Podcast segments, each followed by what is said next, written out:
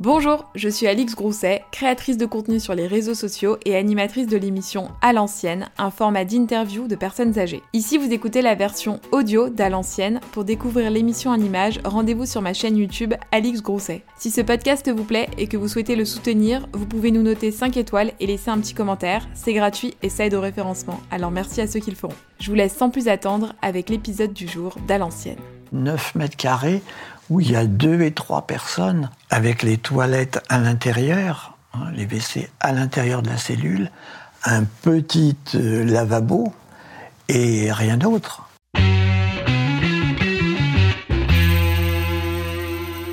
Pour ce quatrième épisode d'À l'ancienne, j'ai rencontré Bertrand. Bertrand est ce que l'on appelle un contrôleur des lieux de privation de liberté. Depuis sa première visite en 2008, Bertrand parcourt les prisons de France afin de s'assurer du respect des droits humains en prison. Et c'est ce souvenir qu'a souhaité raconter Bertrand. Ben, Alix, euh, je souhaitais vous raconter ma première entrée en prison. Mmh. Alors, non pas que j'ai été délinquant, je vous rassure, mais c'était comme contrôleur des lieux de privation de liberté. Et ma première prison visitée avec mes collègues, euh, c'était la prison d'Angers. Donc c'était votre métier, ça?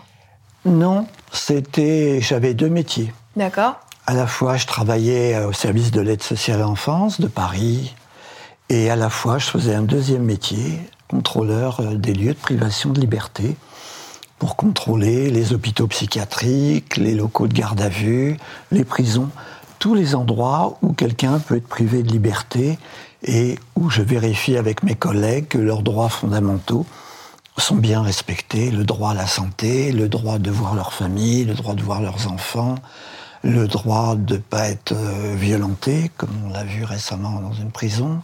Voilà les droits fondamentaux. D'accord. Et qu'est-ce que vous avez ressenti la première fois que vous êtes rentré dans une prison? Est-ce que vous avez eu peur un peu? Pas vraiment peur, mais inquiet. Disons inquiet. C'est très impressionnant d'avoir toutes ces portes refermées derrière vous.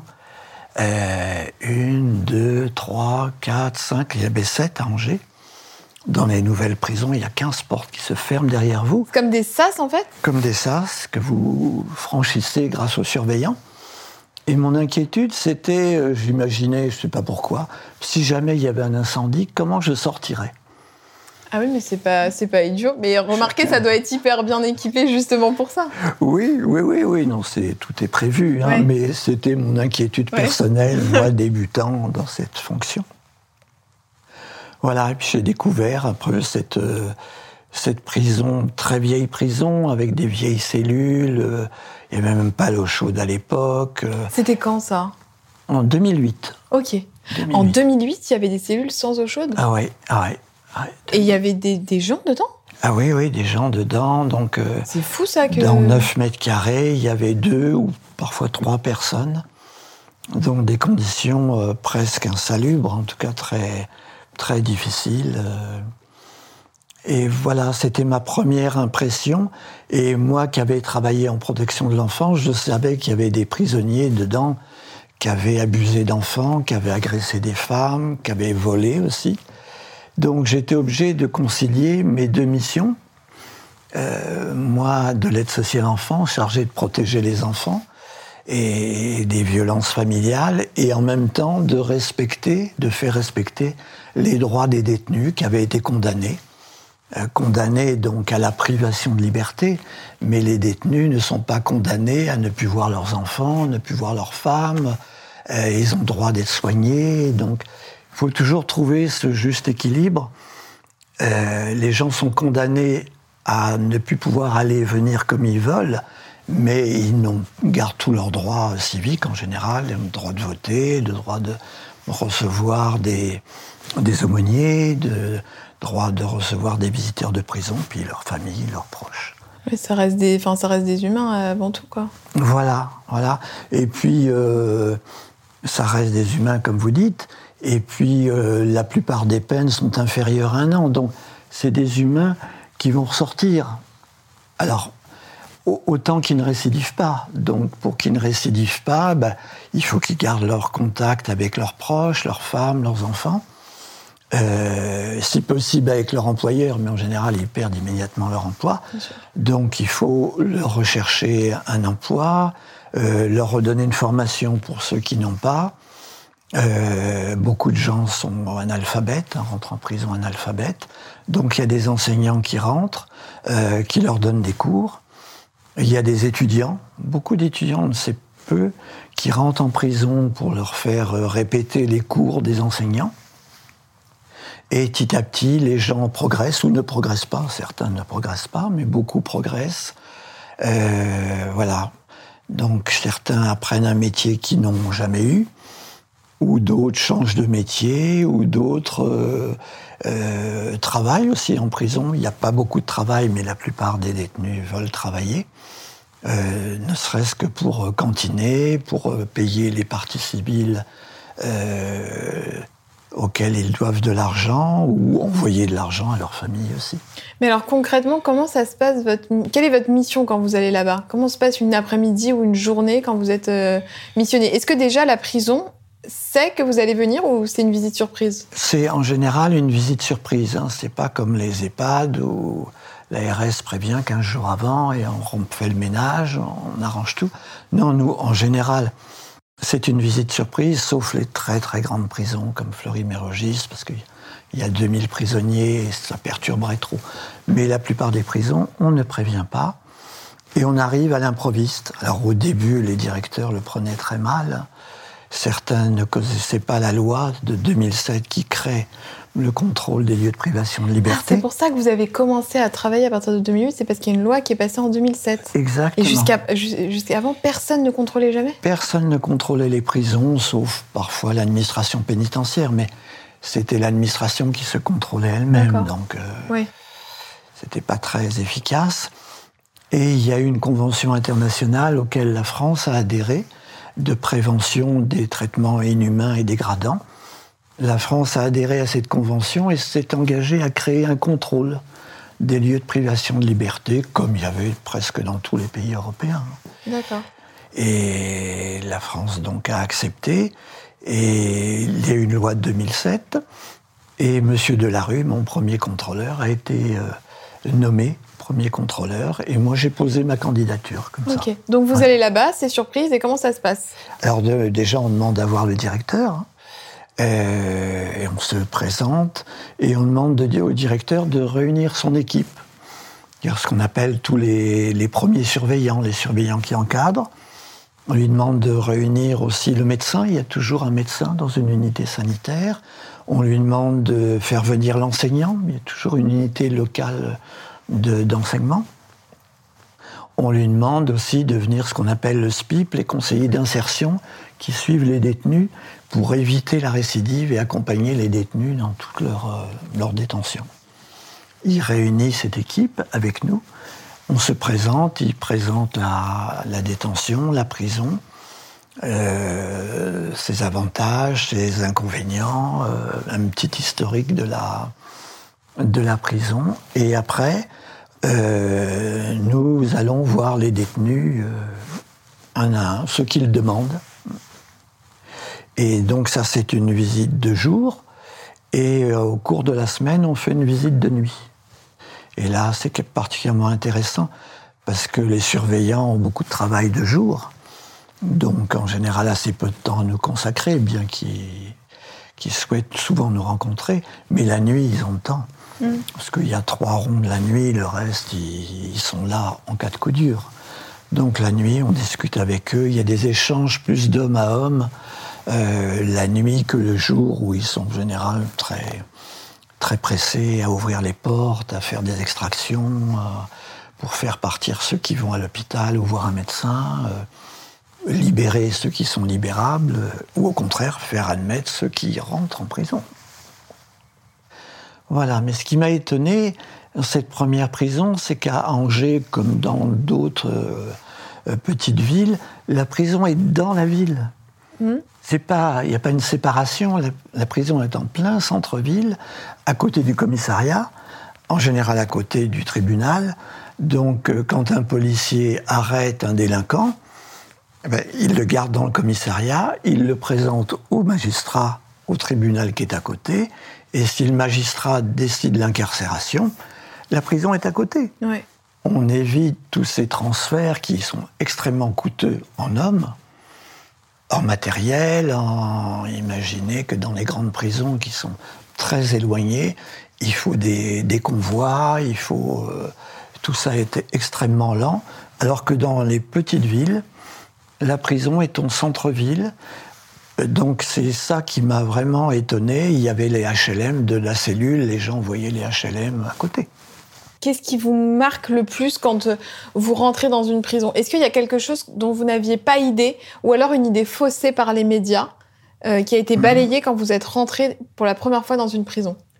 Alors, ce qui m'a vraiment beaucoup marqué, c'est la surface des cellules, 9 mètres carrés, où il y a deux et trois personnes. Donc imaginez le nombre de mètres carrés pour une, avec les toilettes à l'intérieur, hein, les WC à l'intérieur de la cellule, un petit euh, lavabo et rien d'autre. Donc sans aucune intimité. Euh. Donc aucune Et aujourd'hui, c'est encore le cas dans beaucoup de prisons, ça? Alors c'est le cas dans les vieilles prisons. Moi, je reviens de la semaine dernière, j'étais à la maison d'arrêt de Blois. C'est encore le cas.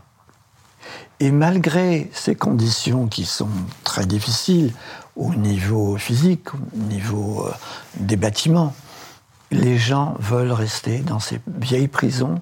Ils ne veulent surtout pas aller dans les nouvelles prisons. Pourquoi? Alors pourquoi?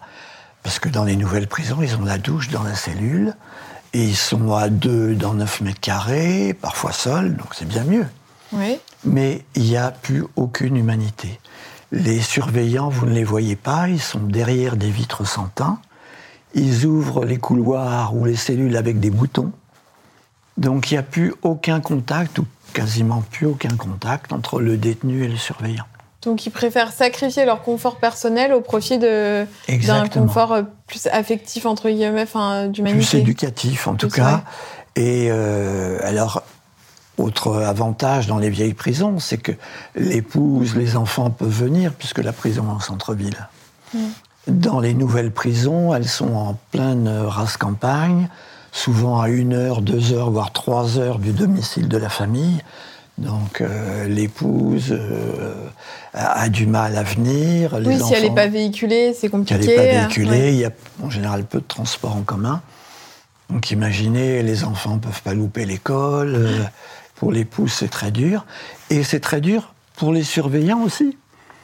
Parce qu'en centre-ville, le surveillant va pouvoir se loger. À Angers, oui. logement. En race campagne, il n'y a pas de bâtiment, il n'y a pas de logement.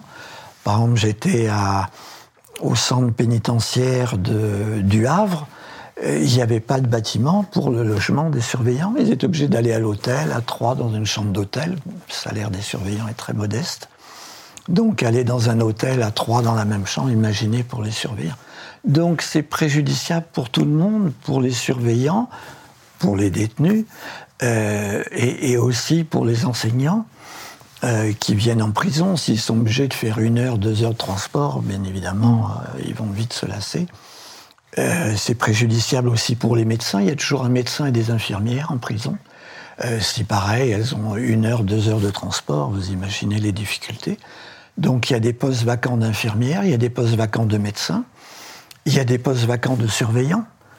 Donc quand on manque de surveillants, bah, le métier est plus dur pour eux il y a plus de risques d'agression pour les surveillants. Tout le monde est pénalisé. Donc tout le monde préfère, malgré des conditions matérielles préjudiciables, hein, très difficiles, tout le monde préfère rester dans les vieilles prisons plutôt que d'aller dans les nouvelles. Alors j'ajoute que dans les nouvelles prisons, vous avez 6 ou 800 détenus donc, euh, il n'y avait pas d'échange. Dans une vieille prison, vous avez 100, 150, 170 détenus. C'est les plus petites unités. Plus petites unités, tout le monde se connaît. Souvent, surveillants et détenus sont de la même région. Ça crée des liens. Ça ne veut pas dire qu'il y ait promiscuité ou, quoi que ce soit. Oui, parce qu'ils doivent quand même garder un. Enfin, on peut pas, ils ne peuvent pas être amis, bien que ça doit exister quand même, qu'il y ait des surveillants qui se. Mais il y a toujours des risques. Euh, puisqu'on euh, peut être acheté en tant que surveillant.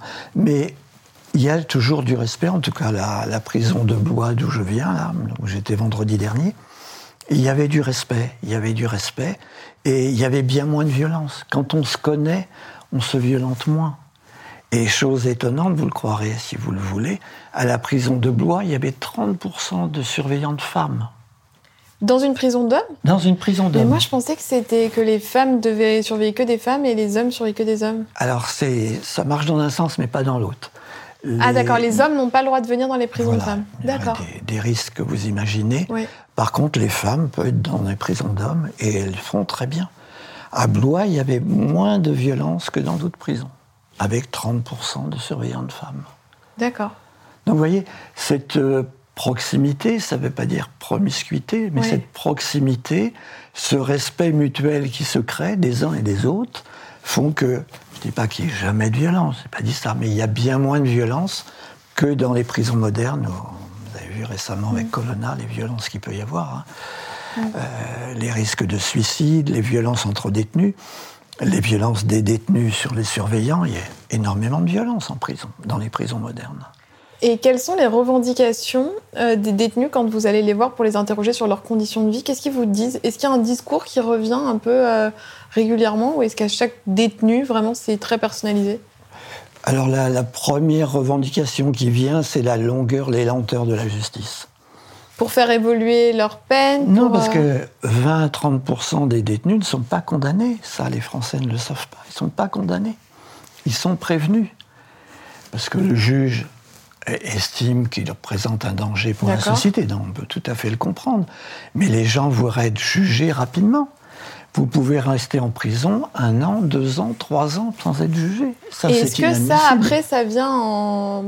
Ça, ça joue sur votre peine? Si vous êtes par exemple condamné à 5 ans de prison, mais que vous avez fait 3 ans en tant que prévenu, est-ce que vous ne faites que 2 ans après? Oui, oui, c'est- D'accord. c'est déduit, si vous voulez. Mais ce qui est insupportable, la plupart des gens reconnaissent leurs fautes, pas tous, mais la plupart. Ce qui est insupportable, c'est de ne pas savoir à combien vous allez être condamné.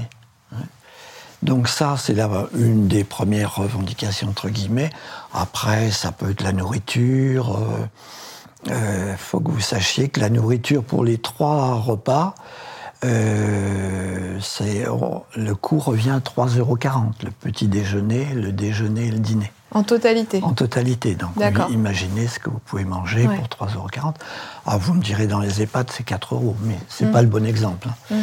Donc, euh, bon, mais il peut y avoir la nourriture, euh, il peut y avoir euh, des violences aussi. les, toutes les affaires, ce qu'on appelle les affaires de mœurs, donc les auteurs d'agressions sexuelles, subissent souvent des violences de la part des autres détenus. Dans la, Dans la hiérarchie dans la hiérarchie, voilà, le, le bandit de grand chemin, c'est le héros. Euh, Celui qui a agressé une femme ou un enfant, c'est le moins que rien, et on va le faire souffrir. Donc, euh, les- c'est au directeur de la prison de ménager des, des quartiers de personnes vulnérables euh, où les gens, les politiques, par exemple, on les met pas avec les, les détenus de droit commun, sinon ils vont se faire rançonner. Euh, l'ancien policier ou l'ancien surveillant, on va pas le mettre aussi avec des détenus de droit commun, euh, sinon ils vont se faire massacrer. Voilà, les, mais sinon, c'est, euh, ils voudraient plus de travail. C'est une autre revendication très importante, c'est plus de travail. Pour s'occuper l'esprit aussi? S'occuper l'esprit, puis avoir de l'argent pour ce qu'ils appellent cantiner, Oui. c'est racheter des produits, des conserves, de, tout ce qui est alimentaire. euh, Pour se faire euh, dans leurs cellules euh, les, les, les plus. pour enfin, manger mieux, plats, comme ils petits- mangent mal.